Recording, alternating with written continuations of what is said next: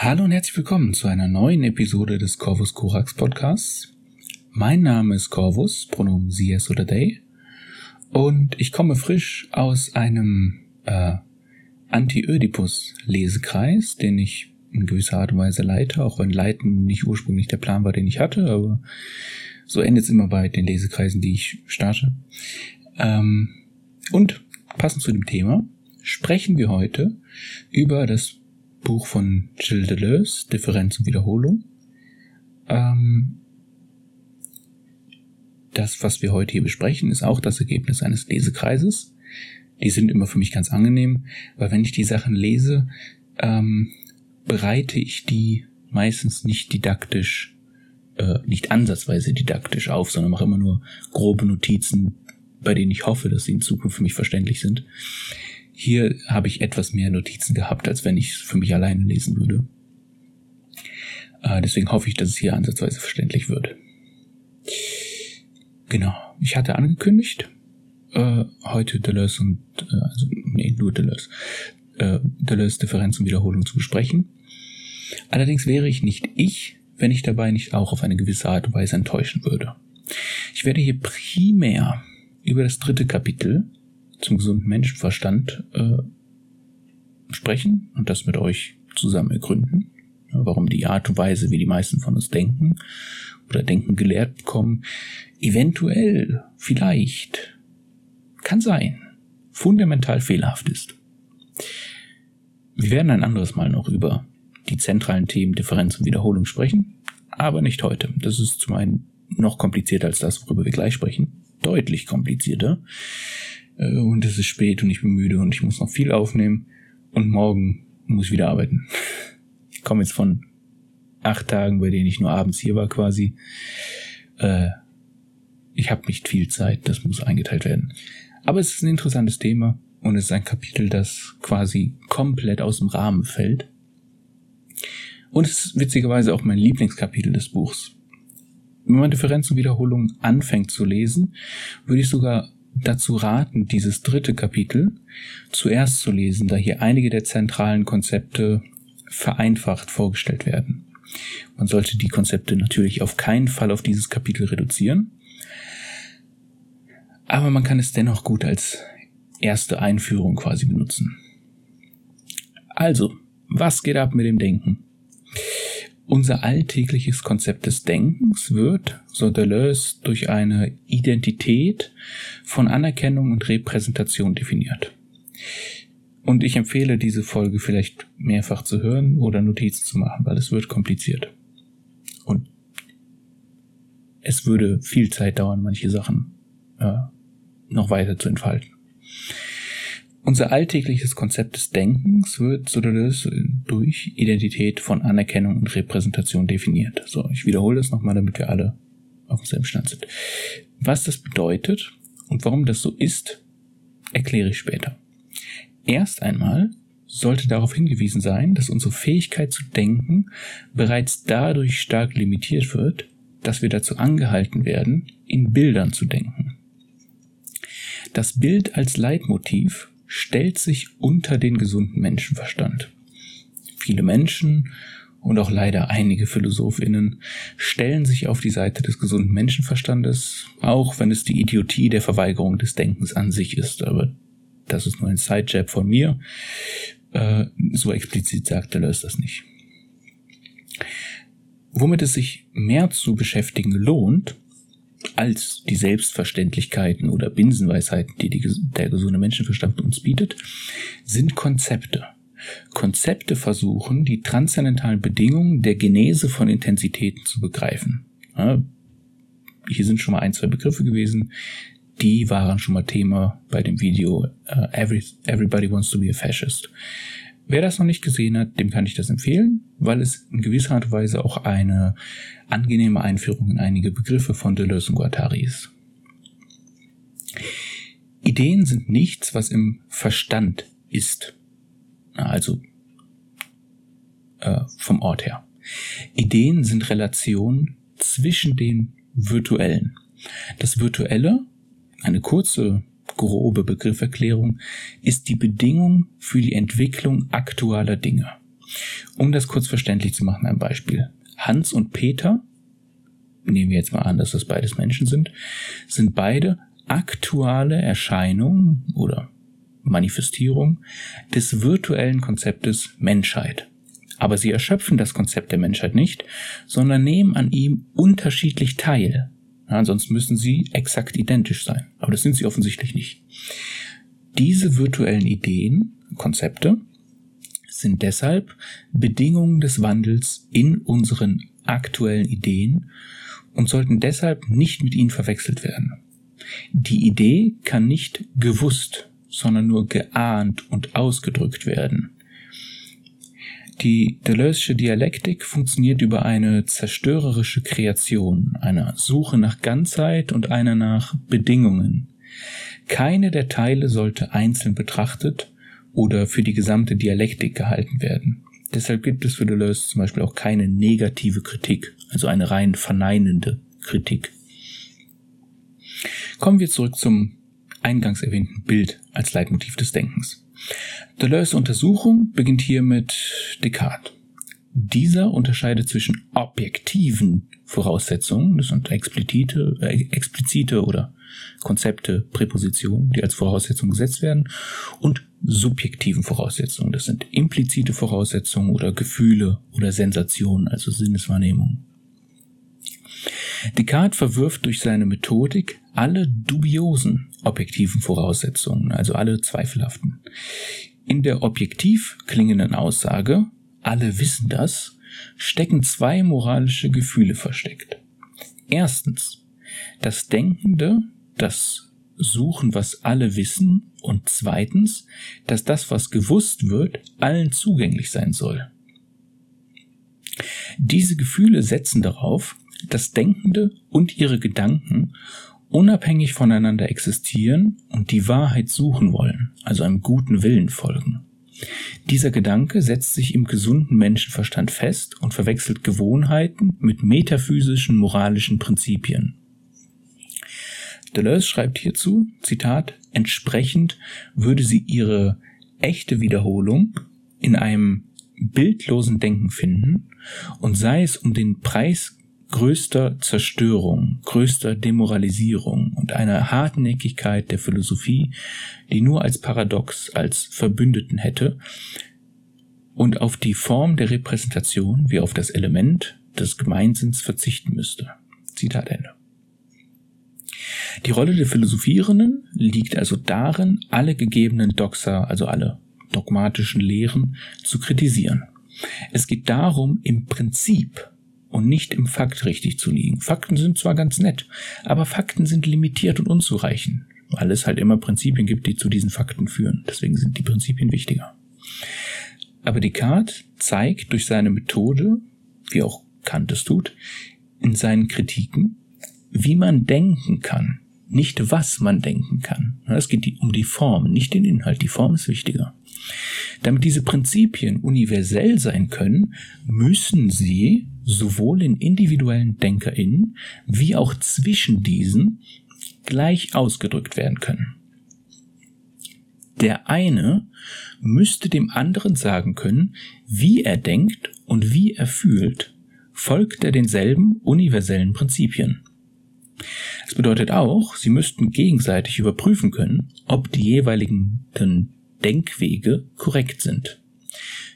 Dies führt zum zweiten Postulat des gesunden Menschenverstandes. Gedanken sind mit einem guten Willen und einer Gleichheit in unterschiedlichen mentalen Fakultäten ausgestattet, weshalb sie geteilt und gleich verstanden werden können.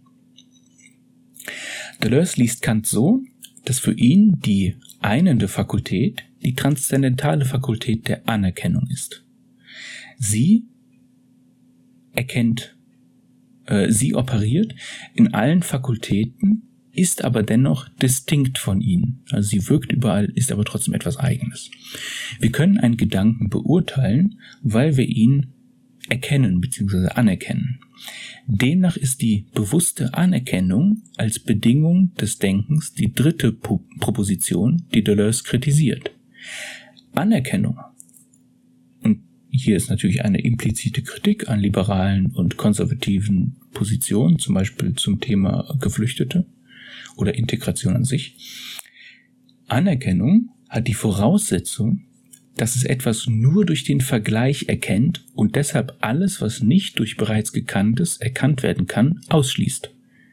Demnach ist Anerkennung für Deleuze eine konservative Fakultät. Dieser philosophische Konservatismus hat natürlich auch politische Implikationen. Es versucht, Unbekanntes herunterzubrechen und die Einzelteile mit etwas Bekanntem zu vergleichen. Das Neue soll assimiliert werden.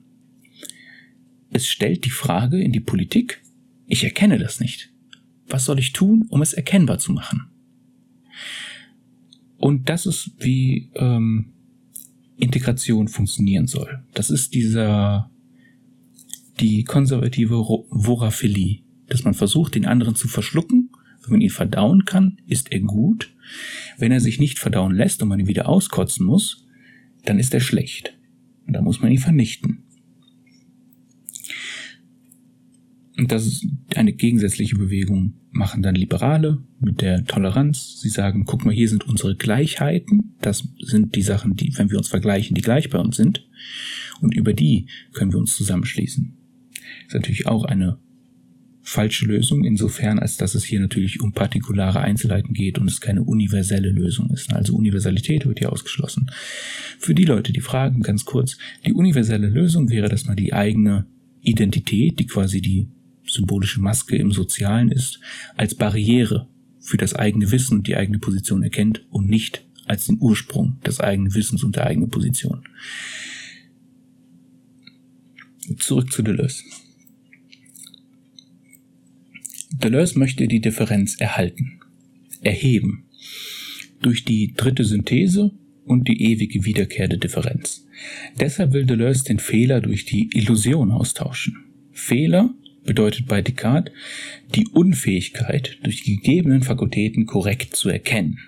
Du hast dich verguckt, verdacht, bist den falschen Denkweg gegangen.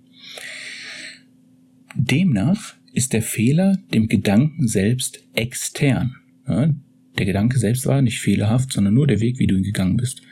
Alle Menschen der Welt vernichten ist nicht falsch. Der Weg dahin war nur falsch. Aber der Gedanke selbst ist an sich Einfach nur ein Gedanke. Kant hingegen verwendet die Illusion als dem Gedanken intern. Jedoch will Kant zeigen, wo die Fakultäten frei von Illusionen denken können, was die Anerkennung als Kern des Denkens intakt lässt. Zitat, man sieht, bis zu welchem Punkt die Kantische Kritik letztendlich ehrenswert ist. Niemals werden die Erkenntnis, die Moral, die Reflexion, der Glaube selbst in Frage gestellt, da sie für Entsprechung natürlicher Interessen der Vernunft gehalten werden, sondern nur der Gebrauch der Vermögen, den man gemäß des einen oder anderen dieser Interessen für gerechtfertigt oder ungerechtfertigt erklärt. Zitat Ende. Jetzt stellt sich natürlich die Frage, also für mich nicht, aber für manche andere, äh, ob der Vorwurf des Konservatismus als Kritik reicht könnte man nicht sogar sagen, das wäre ein Argument für den Konservatismus? Unser Wissen, äh, unser Denken ist inhärent konservativ. Ist das nicht toll? Was ist denn schlecht an Anerkennung an sich? Deleuze Antwort auf die Frage eröffnet das vierte Postulat. Anerkennung hängt von Repräsentation ab. Um ein Objekt erkennen zu können, müssen wir uns auf Repräsentation definiert als wahrnehmbare Identität, als verwertbare Analogie, als vorstellbares Gegenteil, als wahrnehmbare Ähnlichkeit verlassen. Repräsentation funktioniert über den Vergleich und die Bewertung von Identitäten und dem Ausschluss all dessen, was sich nicht anhand dem Gegebenen identifizieren lässt. Anhand Platons zeigt Deleuze, dass es einen Modus des Denkens ohne Anerkennung und Repräsentation gibt, der mit einem Problem denkt, weshalb gespeicherte, bereits vorhandene Lösungen nicht ausreichen und man neue Lösungen benötigt, die das Leben intensivieren. Man muss die Fakultäten über die durch den gesunden Menschenverstand gesetzten Grenzen hinaus verwenden. Der Nutzen einer transzendentalen Fakultät liegt für Deleuze darin, dass es die Entwicklung der Fakultät über ihre Grenzen hinaus in Verbindung mit anderen Fakultäten betrachtet. Die Verwendung der Fakultäten wird im doppelten Sinne experimentell. Nur durch das Experiment versteht man, wie sich die Fakultät entwickelt hat, wie auch, dass die Zukunft der Fakultät nur durch Experimente und nicht bereits das Gegebene erreicht werden kann. Deleuze's Verwendung der Transzendenz startet mit einer Genealogie und geht von dort über zu transformativen Verbindungen in die Zukunft. Nochmal kurz zurück zu Fehler und Illusion. Was dem Fehler fehlt, ist, dass Dummheit oder Boshaftigkeit nicht einfach Fehler sind. Das ist kein Denkfehler.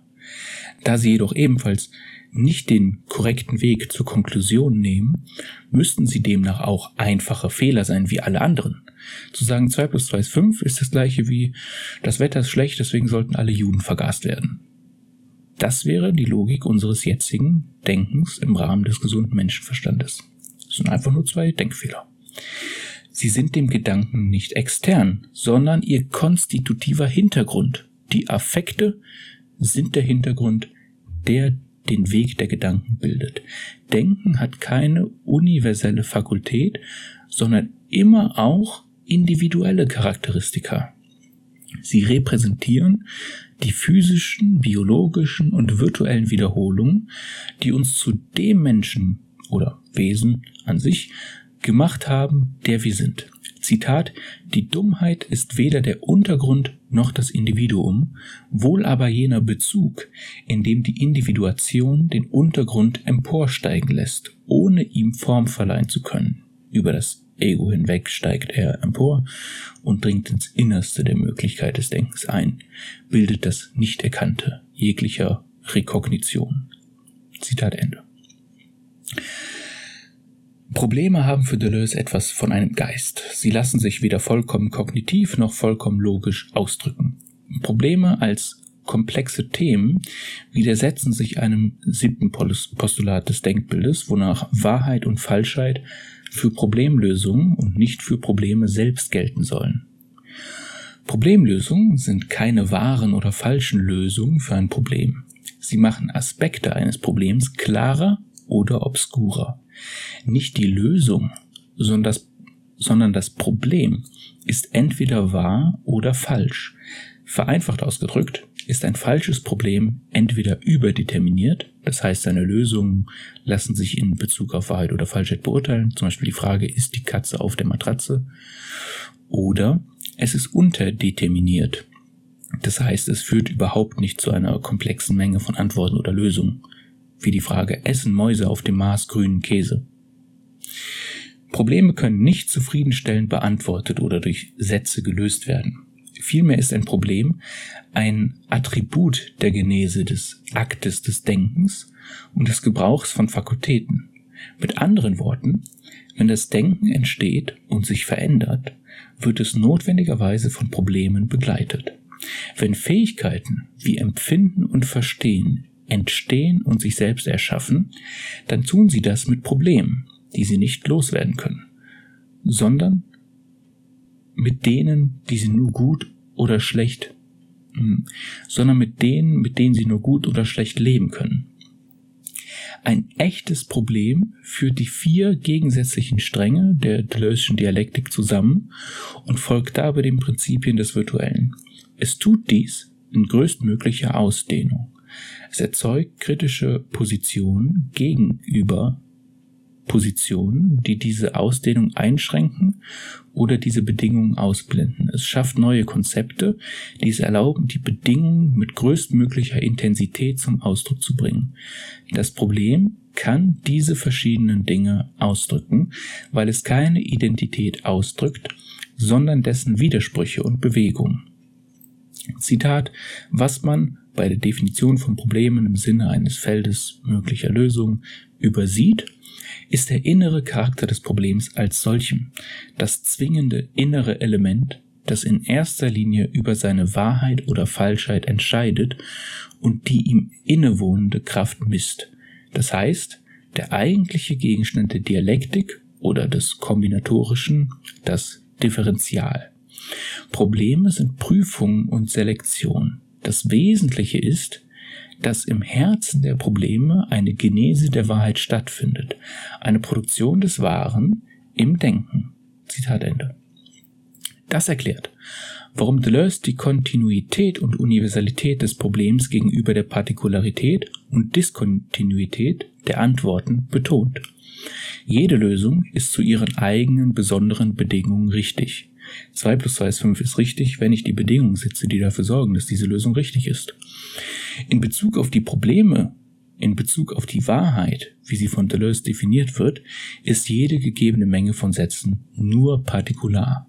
Universalität kann nur in der Fluidität des Problems erreicht werden. Es ist universal, weil es eine Vielzahl von Antworten zulässt. Es gibt nicht die eine Lösung, weil jede Lösung wiederum das Problem verändert. Zitat Das Problem ist gleichzeitig transzendent und immanent in Bezug auf seine Lösung. Transzendent, weil es aus einem System von idealen Verbindungen oder differenziellen Beziehungen zwischen Gattungselementen besteht. Immanent, weil diese Verbindung oder Beziehungen in den tatsächlichen Beziehungen verkörpert sind, die nicht ähneln und durch das Feld der Lösung definiert sind. Zitat Ende.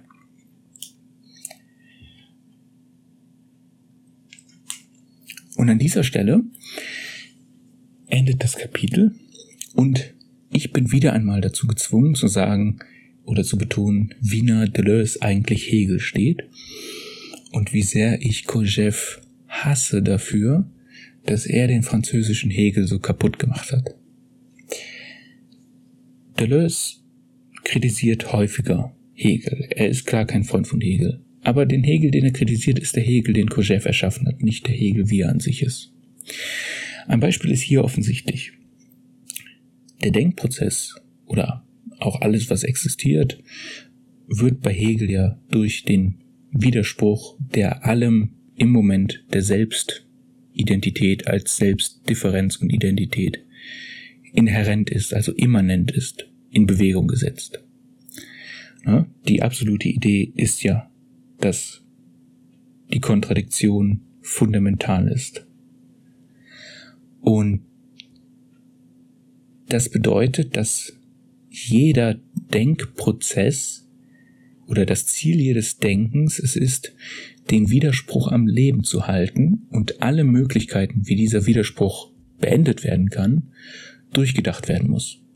Also das, es gibt keinen letzten Wahrheitspunkt, weil die letzte Wahrheit ist, dass wir einfach dass das Fundament Kontradiktion ist. Wir können nur immer besser fehlschlagen.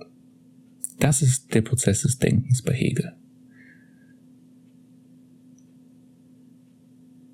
Äh, ein Beispiel mit der äh, die die immanente Kontradiktion. Wenn ich eine skeptische Position einnehme, Skeptizismus, ich bezweifle die Sicherheit allen Wissens, dann muss ich damit natürlich auch äh, diese Sicherheit der Unsicherheit verunsichern, was wiederum meinen Skeptizismus zerlegt. Das heißt, wenn du die skeptizistische Position einnimmst, widerlegst du dich automatisch selbst. Also es gibt einen internen Widerspruch. Das gleiche gilt für die Toleranz. Toleranz an sich. Wenn ich jetzt tolerant bin, toleriere ich auch die Intoleranz und das widerlegt natürlich, also das widerstrebt der Universalität meiner Toleranz. Deswegen hat die Toleranz selbst auch einen internen, einen immanenten Widerspruch. So gilt das für alles. Wir können alles bis zu dem Punkt des Widerspruchs treiben. Und das müssen wir auch. Das ist das, was Denken ausmacht. Das ist das, was Dialektik ausmacht bei Hegel. Äh, bis wir zur absoluten Idee kommen.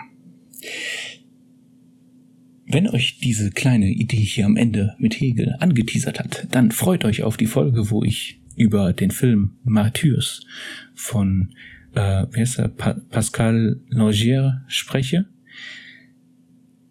Wer das Battlefield-Video gesehen hat oder die Episode, weiß, dass wenn ich über Populärkultur rede, ich kaum über Populärkultur rede. Ich habe letztens gemeint, der Film ist gut. Ich wurde gebeten, das weiter auszuführen. Ich werde es weiter ausführen, indem ich ganz viel über Hegel und vielleicht noch ein paar andere Personen spreche.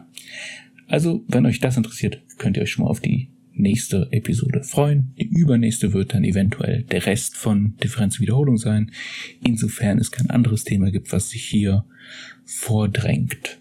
Oder was mich spontan mehr interessiert. Wir werden es dann sehen. Es wird zumindest zur Auswahl stehen. Ansonsten würde ich die Folge hier beenden. Wenn ihr mich oder den Podcast allgemein unterstützen wollt, könnt ihr das tun, indem ihr das Video bzw. die Episode teilt, positiv bewertet, auf den Seiten, wo es möglich ist, einen Kommentar oder eine schriftliche Bewertung da lasst. Teilt mit Menschen, die es interessiert, teilt mit Menschen, die es nicht interessiert. Nervt lieber die Menschen, die es nicht interessiert. Das ist mir persönlich ein größeres Anliegen.